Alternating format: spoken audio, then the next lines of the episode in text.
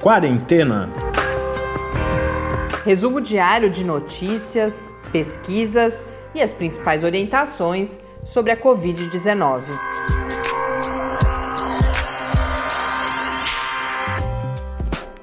Quarentena, dia 167. Olá, começamos agora nosso centésimo, sexagésimo sétimo encontro neste sábado, aqui no Quarentena. Eu sou Mariana Petzo e hoje nós acompanhamos a que deve ser a penúltima entrevista no âmbito da nossa parceria com o programa de pós-graduação em Sociologia da UFSCar. A gente vem ao longo desses meses contando com a participação de vários pesquisadores da área de sociologia, primeiro docentes vinculados ao PPGS, tivemos também pesquisadores de mestrado, de doutorado e agora nessa reta final, alguns pesquisadores também de outras instituições brasileiras. E hoje eu converso com a professora Tânia Guimarães Ribeiro, que é docente da Faculdade de Ciências Sociais e do programa de pós-graduação em Sociologia e Antropologia da Universidade Federal do Pará e com a Daniela Ribeiro de Oliveira, que é pesquisadora de pós-doutorado no mesmo programa de pós-graduação. Elas eh, elaboraram uma reflexão e produziram um, texto para o boletim Sociologia na Pandemia, Coletividades, que é um outro, um outro desdobramento dessa parceria. A partir desses textos, a gente faz essas conversas aqui, destacando alguns aspectos e convidando principalmente vocês que nos ouvem a lerem esse material também, que está todo disponível lá no site do PPGS.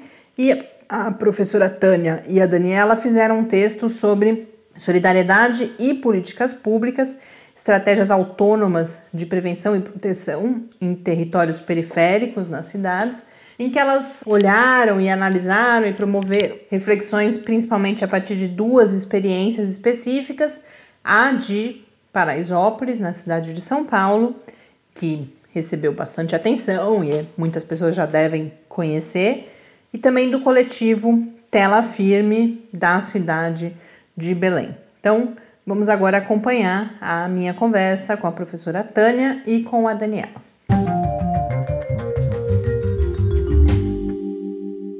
Tânia, Daniela, é um prazer recebê-las hoje aqui no, no Quarentena e a gente poder conversar a partir dos registros que vocês fizeram no texto, em que vocês vão falar de solidariedade e de políticas públicas a partir de duas experiências, uma na cidade de São Paulo e uma em Belém e a gente já descreve mais profundamente essas duas experiências, mas eu queria começar, me chamou a atenção o registro que vocês fazem. A gente tem, inclusive, no podcast falado muito da questão das desigualdades evidenciadas pela pandemia, e aí vocês registram justamente um incômodo com um discurso público, ou principalmente com as narrativas que aparecem na mídia, que, que dão, às vezes, podem dar a impressão de que só agora se percebeu essa desigualdade presente na sociedade brasileira.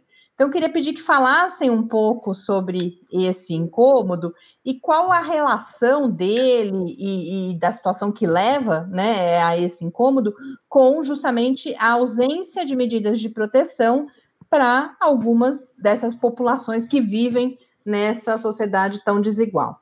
Bom, uma questão que de início assim desse incômodo foi exatamente quando eu e Daniela começamos a, a discutir né, a partir do caso de Belém, né, onde nós vivemos, trabalhamos, e olhando estranhamente esses comentários na mídia, né, na, como a gente chama na grande mídia, e também esse discurso público, e não só, né, de várias outras pessoas, né, também, que de alguma forma mostravam com estranheza, ou então é como se fosse a primeira vez que estivessem diante desse, desse fato, né, de uma calamidade, e estranhando a questão da periferia não estar preparada para enfrentá-la. Né? Então, essa foi esse, esse espanto vem dessa forma como as pessoas foram lidando e mais, né, é, assim, vinham chegando as notícias dos jornais, né, é, por exemplo, a, questão né, de São Paulo, porque sobressaiu bastante as questões né, no Estado, como, como um todo, em que as mortes eram mais, uh, os dados iam mostrando né, que os bairros onde tinham mais mortes, por exemplo, em São Paulo, era, estavam mais nas periferias, nos extremos, né, como chamamos de São Paulo. Né, o próprio prefeito de São Paulo né, relatava que é, os casos vinham se avolumando e começou com a classe média alta que chega de viagem trazendo e se espalha, né, aquela proliferação que, é, que se chama de comunitária, a transmissão comunitária. Então foi crescendo esse espanto e também a, a a, como é que eu vou dizer, a, a nossa também é um pouco o que fazer, né? A gente não pode nem sair à rua, não pode né, se envolver, mas então como enfrentar tudo isso, né? É, esse foi assim um, um espanto, então é, essa ideia né, de ver essas notícias chegando e chegando Uh, como em Belém a gente conhecia os fatos e, pessoas iam comentando e a, a notícia de agravamento da doença, né, e, e a percepção de que é, realmente a periferia, o Estado como um todo, não estava é, preparado, não tinha uma política, né, tanto de é, inicial, de prevenção de doenças, quanto é, não apresentava isso de modo geral o próprio né, o governo brasileiro e aí os estados uma política de enfrentamento né, e é, marcado por uma desigualdade né, já bastante importante, grande, né, nessas periferias, né, que então não tinham o equipamento de proteção, né, a gente lia, a pessoas que diziam, não tenho dinheiro para comprar uh, máscara, né, então esses elementos, essas cenas, né, foram cenas que foram se formando também, uh, levaram a esse incômodo, né, digamos assim. Daniela, gostaria de complementar? Sim, eu queria comentar que e, e, essas desigualdades, essas marcas de desigualdade, uma outra questão que Tânia e eu problematizávamos, e que, no meu caso, tem muita relação pelo fato de eu ser São Paulo e estar aqui em Belém, e ao mesmo tempo que estava acontecendo esse processo em São Paulo de, é, de, de já começar o alastramento da, da doença e todos os o, o encaminhamento para o isolamento. E aqui em Belém, por exemplo, a gente estava marcado ainda por uma outra realidade que vai marcando as desigualdades territoriais e regionais do país, né? E isso acontece também fora do mundo, mas aqui, enquanto a gente estava, enquanto São Paulo já estava lidando com a, com a questão da doença, pensando em estratégias, é, Belém e o Pará, de modo geral, ainda estava um pouco marcado e preocupado com, com as chuvas do inverno que estavam acontecendo aqui. E, obviamente, que as periferias elas são sempre mais é, impactadas por essas questões de chuva e todas as questões de alagamento e tal.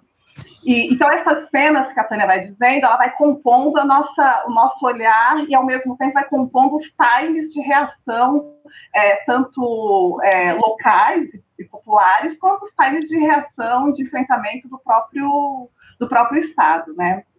É, tem uma outra questão que que vai também chamando a atenção da gente, né? E se você faz a pergunta, né, como chegamos até aqui, e isso também compõe um pouco do nosso, da nossa, dessa nossa percepção dessas narrativas que parecem muito é, de espanto, é você olhar por um, por um, por uma recuar um pouco na história, né? E olhar para esses processos que, inclusive, a gente vai chamando aí, traz o Chomsky para falar da peste neoliberal, né, de um projeto de, de, Estado e de mundo de pensar políticas a partir do, do, neoliberalismo. Né? E aí, como é que, no final das contas, é um, um programa que é pensado mais individual e de cortes muito, muito drásticos no campo social, faz com que você não tenha condições, nesse momento, de atuar do jeito que minimamente se esperava. Então, como é que se, é, são algumas questões e que é problematizado o tempo inteiro é, na rede? Como se faz fazer isolamento na periferia, né? Sendo que você passou um, um, período longo da história não fornecendo políticas públicas de habitação, não, não, não oferecendo dignamente políticas públicas de saneamento, né? Não é nem dizer que não existe Estado, né, Tânia? Mas dizer que, na verdade, o Estado não oferece, é, como se espera, nas periferias, as políticas públicas que mantêm dignidade para a população, né?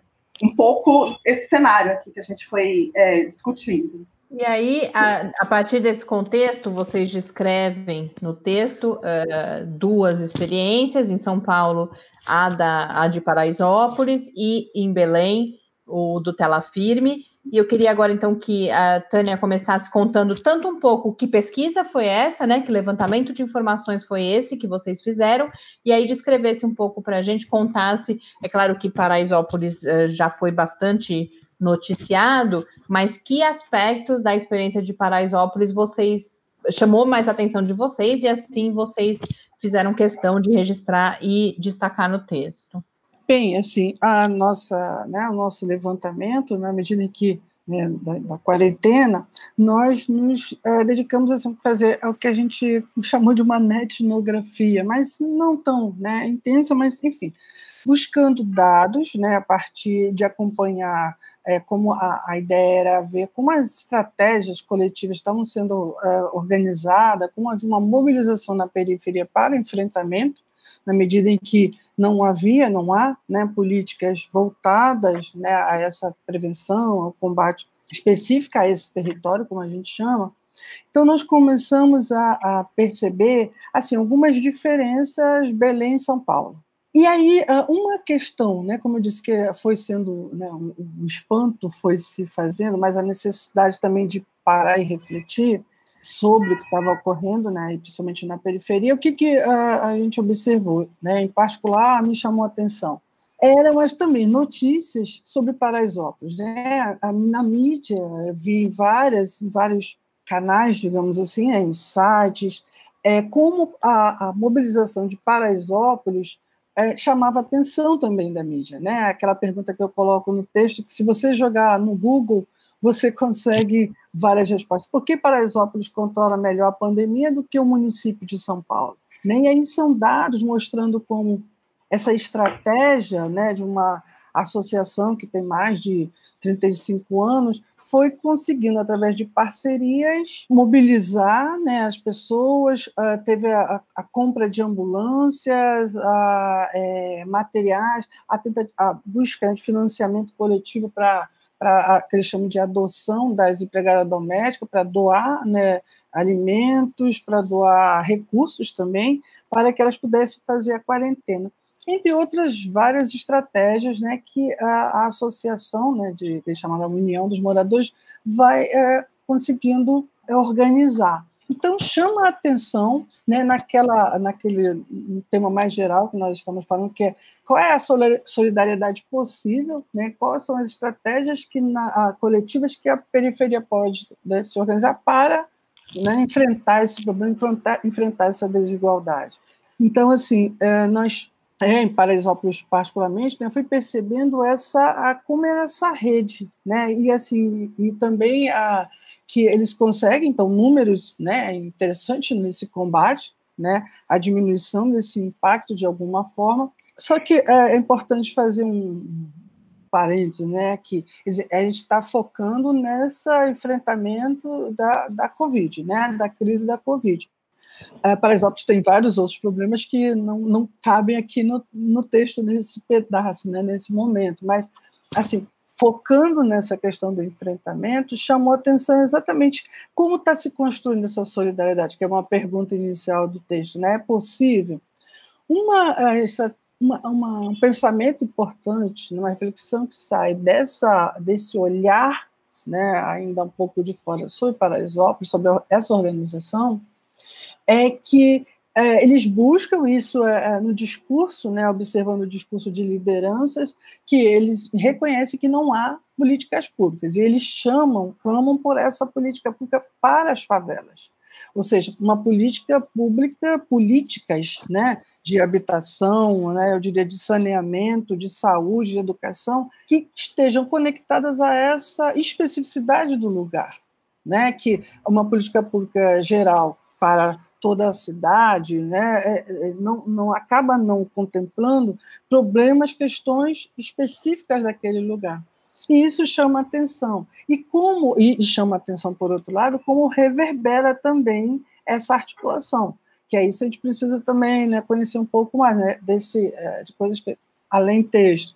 É, a própria mídia, a forma da mídia deles, né, da, da associação, da, que eles chamam União dos Moradores, ela também tem uma ligação bastante ampla, né? uma divulgação em Facebook, Instagram, tem um, ligações com o G10 das favelas, né? que então até passa um olhar também, um discurso de empreendedorismo, né? mas esse empreendedorismo social voltado a nós por nós mesmos, né? Será? Aí eu, eu boto como pergunta, né? Então é nessa uh, Paraisópolis mostrou esse lado, nessa ampla articulação, né?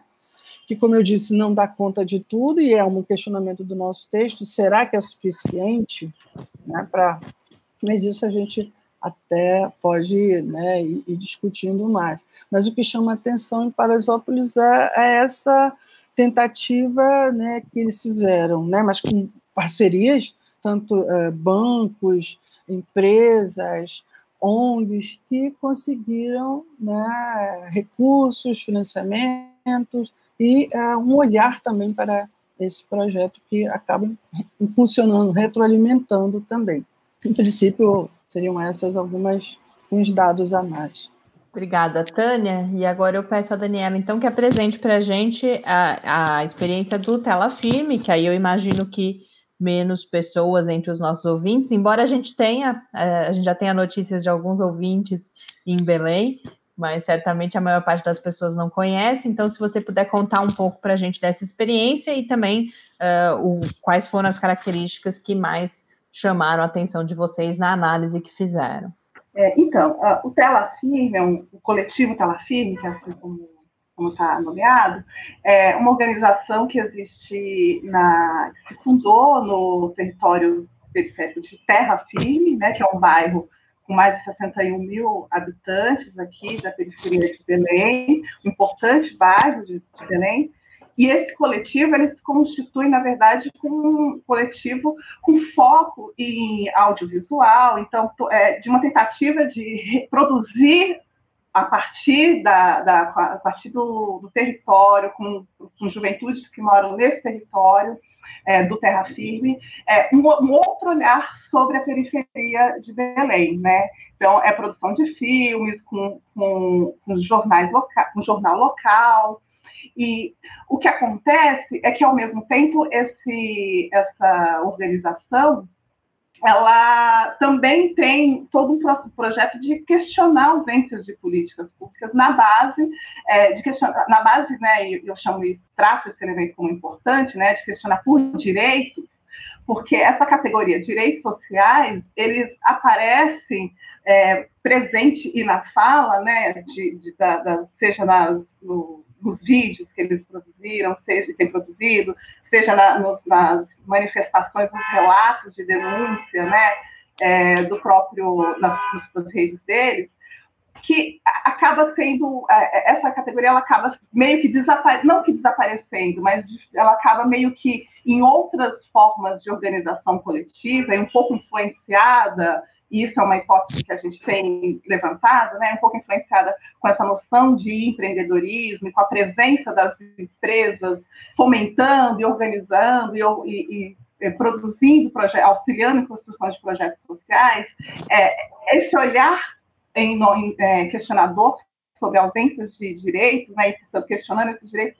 está é, tá muito presente neles, né, e aí chamou, né, nos chamou mais atenção, né, no caso de Terra Firme é, eles estão num, num, processo de reivindicar ausência de habitação, de habitação digna, reivindicar ausência de saneamento, é, num mesmo momento em que, e aí, e aí, a partir disso, eles criam um projeto chamado, que é o que a gente vai falando aí no texto, né, de terra solidária, mas num contexto que não é o contexto ainda para é, o enfrentamento da doença e para o enfrentamento de todas as consequências que o isolamento social trouxe para a população da periferia, né?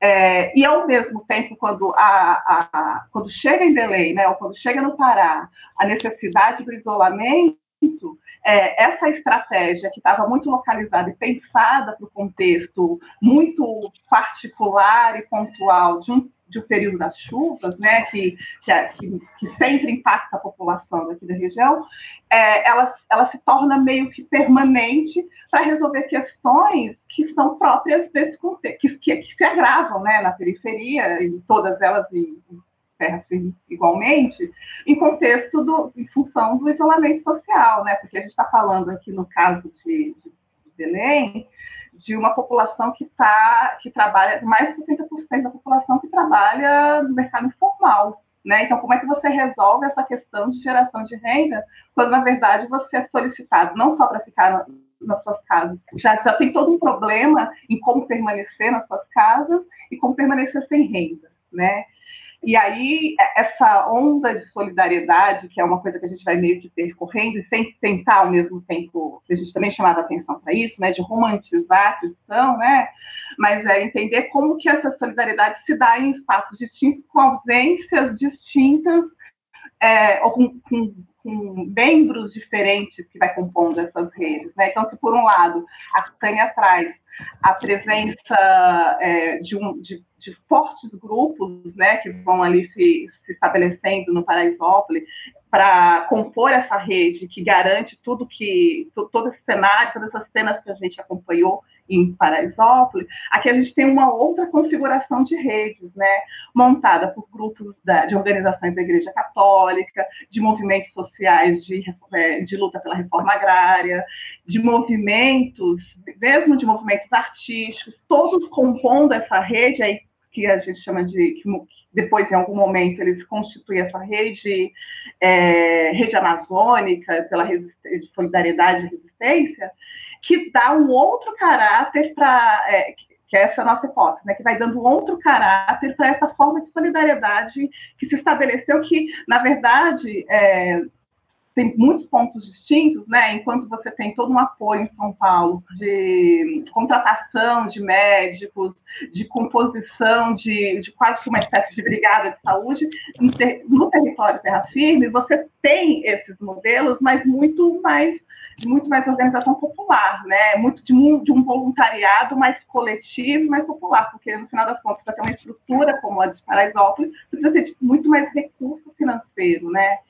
Que, que não é o que tem necessariamente, mas tem outras formas de ajuda, de apoio mútuo, de solidariedade nesta outra, nesse outro lado aqui do, do território. Eu convido as pessoas a, a, lerem o texto, né, onde vocês registram esses e outros detalhes. E para a gente continuar agora refletindo a partir dessas experiências, vocês colocam, justamente como já adiantaram em alguns momentos aqui, algumas questões iniciais. Eu volto, eu fiz a, a, nossa conversa aqui, de certa forma, foi um pouco o inverso do, do, do, do caminho percorrido por vocês no, no texto, que vocês começam colocando algumas questões, como, por exemplo, quais as causas que originam e mantêm a solidariedade social e se existe espaço para a construção de saídas autônomas e singulares. Então, eu pediria agora que comentassem, uh, que a partir do que vocês viram, a partir do que vocês refletiram, existe espaço? E além disso, algo que eu acho que a Tânia até adiantou um pouco antes, a relação dessas soluções com quando você coloca, Tânia, por exemplo, ah, é suficiente, porque eu fico pensando, a gente falou aqui várias vezes e a gente conhece essa realidade da ausência das políticas públicas uh, necessárias e o quanto Algumas narrativas sobre esse tipo de solução podem, por exemplo, naturalizar essa ausência ou parecer justamente que é uma solução que resolveria todos os problemas. Então, se vocês pudessem comentar um pouco essas dimensões e, principalmente, eh, quais foram as conclusões que vocês chegaram a partir do, desse estudo inicial, dessas experiências. Essa questão né, inicial, quais as causas, né, e que né, manteria, quais elementos que manteriam essa solidariedade, é uma pergunta assim que não tem uma resposta é, né, pronta, e é como a gente diz lá no início do texto, a sociologia se debruça né, desde os clássicos até hoje sobre essa questão. Né? É, mas assim, uh, quando até a gente fala em solidariedade, porque foi outra, outro termo até que se popularizou né, nessa busca de solidariedade, né, em campanhas. Então, é, mas ela volta também para a gente como né, uma questão além de social, mas também sociológica nesse, nesse sentido, né?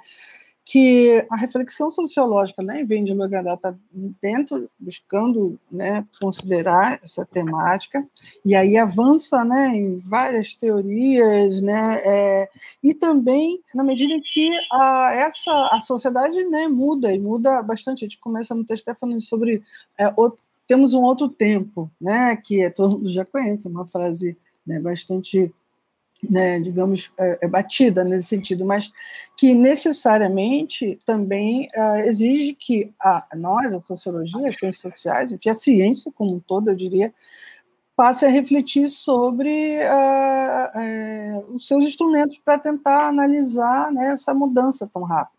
Quer dizer, esse espanto da sociedade, né, da, da própria mídia, como a gente coloca no início, é, mas ela também é, se torna um espanto na medida em que a gente ah, já tinha dimensão, já tinha dados né, da sociologia mostrando essa desigualdade, ela né, vem se ampliando, mas aí uh, também tem uma questão que é, tá, mas como buscar essas saídas? Né? A causa, né, o, que é, o, o que manteria essa solidariedade, está ter instrumentos que ele viu que a gente também chamou desse sofrimento social. Né? E que ele vem, né, indo para uma prática, é, por exemplo, e o tema que a gente discute aqui, de repente, né, é políticas públicas, e como esses arranjos, as estratégias poderiam dar conta né, é, de aliviar esse sofrimento.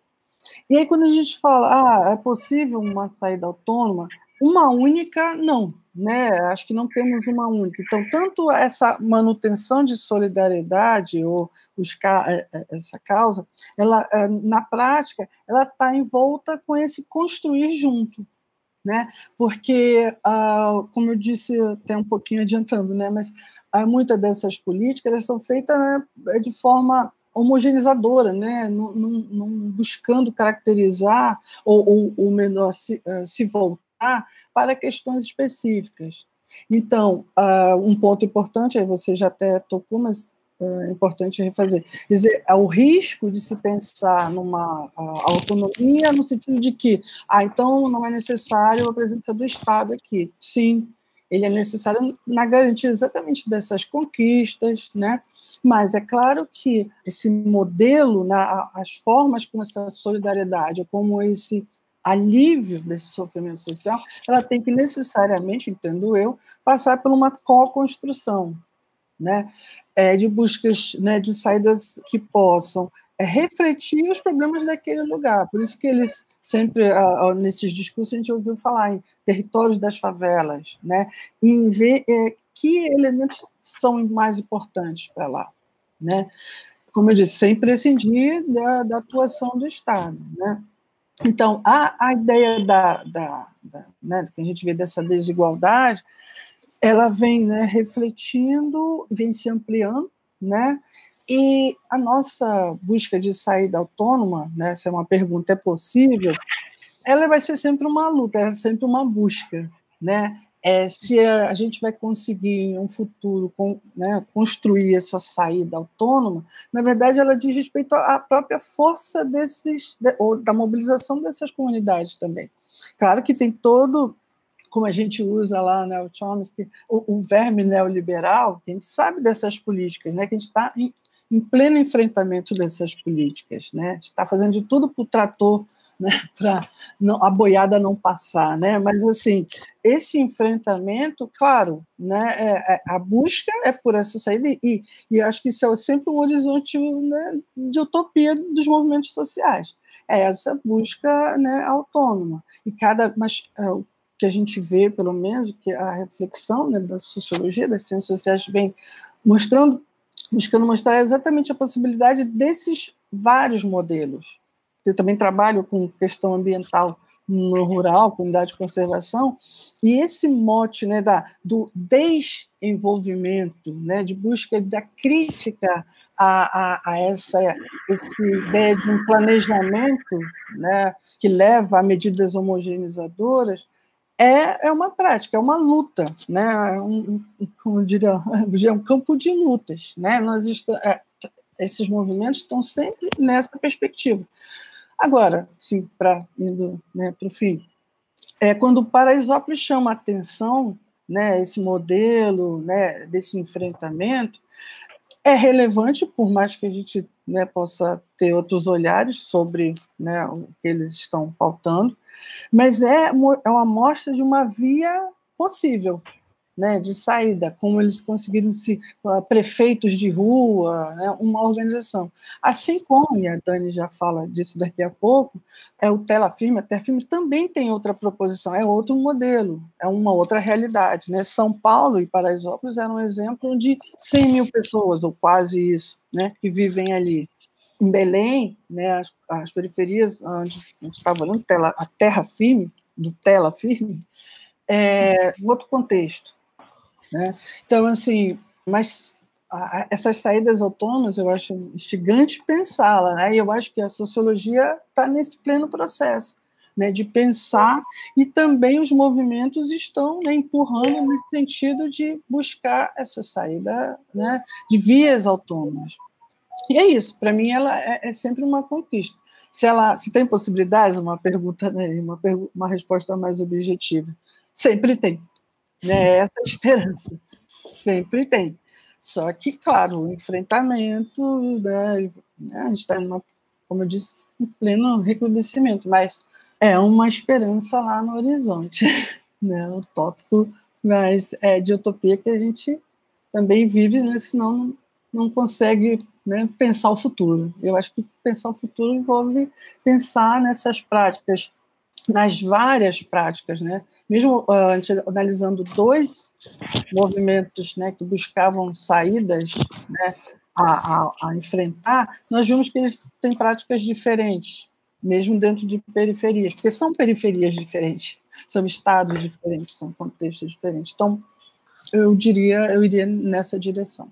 É, e eu acompanhando um pouco a Tânia é, e pensando que de mostrar que, na verdade, que, que essas saídas, que elas precisaram ser feitas muito rapidamente, porque era para sanar uma, um, para resolver questões muito imediatas da crise sanitária, né? E como é que a gente resolve problemas de ausência de renda, como é que a gente resolve as pessoas que vão ficar com fome, elas, portanto, elas não, não, não foram estrategicamente pensadas, elas vão se constituindo ali no dadas as circunstâncias das necessidades, mas ao mesmo tempo, e, e com singularidades, particularidades de cada uma dos territórios, mas que ao mesmo tempo já tem ali algumas, algumas potencialidades, algumas potências distintas em cada um dos territórios, que vai dando margem a pensar em, em, formas distintas de enfrentamento. Eu acho que enfrentamento e resistência é uma outra categoria importante para a gente é, olhar e pensar como que aqui em Belém, por exemplo, essa rede que se constitui, ela pode dar, dar margem a, a, a, a, pensar em políticas né, muito mais específicas para esse território do caso de Belém. Né? E, aí eu, e ao mesmo tempo pensando um pouco é, em termos de resistência e olhando para porque na verdade é, as pessoas vão para as ruas, essas, todas, essas, todas essas formas de partilhar, de que a gente descreve no texto, né?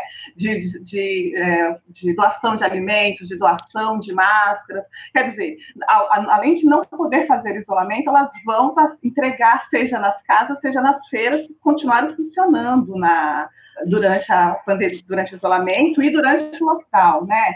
É, e a mesma coisa é, em Paraisópolis. E aí, quando, quando a gente olha para de pensar em utopias, pensar em resistência, também a gente está um pouco informado desse, da, da, contradição que é, por exemplo, você não ter políticas públicas de geração de renda, e aí, portanto, é, dá-se espaço aí para a criação e, e o auxílio emergencial, que é um que aí é uma outra questão que aparece, que a gente né, nem conseguiu colocar no texto, mas que são um elemento importante para a gente pensar, é, e todas as questões que vêm junto, né, Portanto, se eu não tenho trabalho, se eu não tenho emprego que me garanta ficar em casa e receber uh, todos os seguros que me, que me permitiriam trabalhar em casa ou ficar em casa enquanto a gente passa esse período de isolamento. Então, vou ter que continuar indo para a rua. Então, vou ter que continuar indo trabalhar. E aí você lembra, por exemplo, de como que surge dessa necessidade de da contradição de você não poder fazer isolamento, é, situações como, por exemplo, o, as manifestações que os, que os entregadores de apps fizeram para mostrar. E aí é um outro elemento que não aparece no texto, mas que nos chama e que, que mostra assim, olha só as desigualdades que estão dadas, né? olha só as contradições que estão dadas é, em relação à ausência de políticas públicas de todas as esferas, né? sanitárias, de habitação, de renda. E essa resistência, que está o tempo inteiro tensionando esse estado normal das coisas, né, ela tem também um, traz um, tem um outro elemento ali, né? Que é essa coisa da, da, de um projeto meio de individualização, né? Tensionando saídas coletivas, que é isso que a gente também está por trás das nossas reflexões, né? Projetos que, é, e aí esse projeto de individualização, que no caso específico, né, de trabalho e de empreendedorismo, que vai mostrar que, na verdade, é, é, é você por você mesma, você que é o seu próprio chefe, é você que é o seu próprio, próprio patrão. Na medida que você que é seu próprio patrão e você que vai resolver suas questões de renda, quando você entra numa situação, num quadro como esse, de que você precisa trabalhar, mas você não pode, que você não pode porque é você o seu, seu próprio responsável por gerar renda, quem é por você? O Estado, com, uma, com, com, com um projeto muito voltado para não, o não social, é a vizinha, e quem é? E o nós por nós, que, que é isso, né? Que também é uma outra, uma outra questão que chama atenção, também vai aí meio que tensionando essa, essa solidariedade, né? E aí então, isso também é claro para nós, né? Esse nós por nós pode prescindir do, do Estado, né, da ausência do Estado. Políticas públicas não pode, ao mesmo tempo, estar descolada da presença do Estado, né? mas que tem que ter respostas e olhares distintos para cada localidade, para cada agrupamento, né? E isso passa por gênero também, por, por, por, por relações raciais, enfim, um pouco isso, nossas questões. Daniela, Tânia, muito obrigada. Foi uh, muito rica a nossa conversa aqui hoje. Eu espero que ela estimule as pessoas também a, a lerem o texto, onde podem reencontrar parte dessas reflexões e conhecer também mais detalhes do trabalho de vocês. Muito obrigada. Eu agradeço Obrigada. a oportunidade de estar por aqui com vocês. Foi muito, foi muito bacana essa conversa. Obrigada, também agradeço. Foi, foi ótimo poder compartilhar um pouco aqui do que a gente tem refletido. de volta aqui no Quarentena. Antes de me despedir, quero convidar vocês para acompanhar o episódio no episódio de amanhã, o, a transmissão do áudio da live que a gente fez essa semana sobre Covid-19 e gravidez com as pesquisadoras Carla Polido, aqui do Departamento de Medicina da UFSCar, Roxana Nobel, do Departamento de Ginecologia e Obstetrícia da Universidade Federal de Santa Catarina, e Melania Morim, do Instituto de Medicina Integral de Recife, elas que integram o Grupo Brasileiro de Estudos sobre Covid-19 e Gravidez, que vem fazendo levantamentos e acompanhando principalmente os dados de, de mortalidade materna por Covid-19 no Brasil e nos apresentaram um pouco esse contexto e a relação dele também. Da mesma forma, tem até ligação com essa conversa que tivemos aqui hoje, porque da mesma forma como a Tânia e a Daniela vão tratar de desigualdades que não, não surgem com a pandemia, são apenas mais evidentes, são evidenciadas com, no contexto da pandemia, a questão do, do, do cuidado materno e da morte materna no Brasil também é um, um problema antigo e que vai ganhar novos contornos ao longo da pandemia, e é sobre isso que a gente fala então amanhã. Um bom fim de sábado, bom domingo para quem nos acompanhar uh, amanhã de manhã e um grande abraço. Até o próximo episódio. Quarentena é uma realização do Laboratório Aberto de Interatividade para Disseminação do Conhecimento Científico e Tecnológico da Universidade Federal de São Carlos, o LAB da UFSCar, do Centro de Desenvolvimento de Materiais Funcionais, CDMF, e do Centro de Inovação em Novas Energias, o CINE. Pauta, produção e apresentação: Mariana Pezzo e Tárcio Fabrício. Arte e design de Henrique Mateus. Desenvolvimento web Eduardo Martins. Edição de áudio Lucas Stefanuto. Apoio Fundação de Amparo à Pesquisa do Estado de São Paulo.